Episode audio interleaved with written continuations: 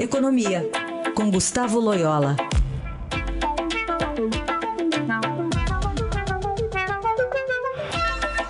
Loyola, bom dia. Bom dia, Heisen. Acabou de sair mais um relatório Focus, né? O que está projetando aí o mercado financeiro essa semana?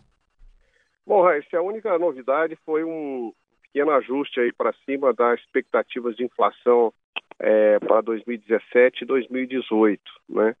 É, a, a de 18 passou de 4,02 para 0,4 e a projeção para este ano de é, 3,08 para 3,09.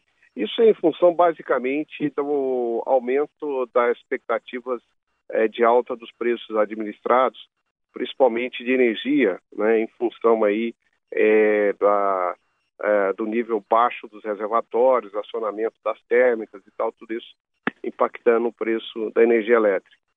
É, mas de resto, é, as projeções continuam bem, bem tranquilas. O câmbio, por exemplo, continua é, a projeção de 3,20 para o final desse ano, 3,30 para o final do ano que vem. As projeções de crescimento também não sofreram a, a alteração. Então, enfim, é, apesar de termos tido aí uma semana mais turbulenta no mercado de câmbio, isso não se refletiu ainda nas projeções da, eh, da pesquisa Focus. Né? É, tem a ver então com esses aumentos de outubro, né, na área de energia, do, eh, do petróleo também, né? Isso é, acabou. Petróleo também. Tem, tem aí uma, a, a, o aumento aí do preço do petróleo, preço internacional, né? Uh, em função aí de questões de, de oferta, principalmente um problema aí, uma certa tensão geopolítica também, uh, a redução da produção em alguns países. Enfim, mas é, é, é são, são uh, reajustes, eu diria, pontuais que não afetam, não afetam o cenário, por exemplo, para a política monetária. Né? A expectativa continua do, de o Banco Central derrubar os juros uh, na, na próxima reunião do Copom ainda. Tá certo. Bom, vamos falar aqui dessa capa hoje do Jornal Estado de São Paulo a manchete pauta bomba no Congresso põe em risco o ajuste fiscal. E a gente está vendo aqui, a gente deu a notícia até mais cedo, entre os temas aí propostos, olha lá, tem perdão para parte da dívida dos produtores, tem atualização da tabela do imposto de renda, que é até importante do ponto de vista do trabalhador, mas estamos falando aqui também das contas públicas, né? E parcelamento de dívidas das prefeituras com a Previdência são alguns dos temas dessa chamada pauta bomba. Exatamente, né? O Congresso não se emenda, né? Está sempre aí é, pendurando as despesas no, no governo, reduzindo receitas.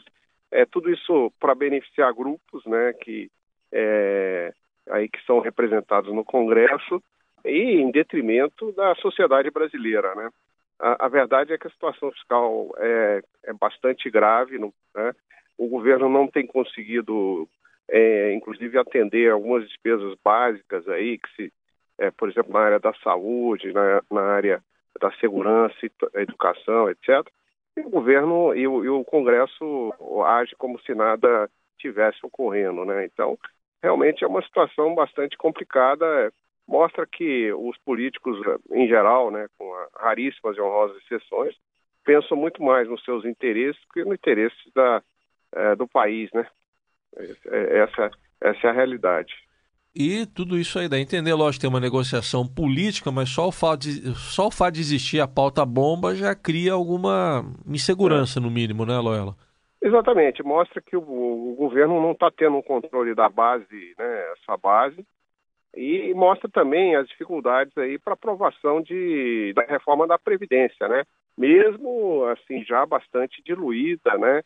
É, enfim, nos seus, nos seus efeitos, como já pretende o governo. Então, é, as expectativas pelo lado político, fiscal, são muito ruins, né, muito negativas, e isso pode afetar aí é, a, a, economia, né, não, não é, só agora em 2017, mas principalmente em 2018, quando é, vamos além dessas, desses problemas, vamos ter as incertezas é, relacionadas ao processo eleitoral, né?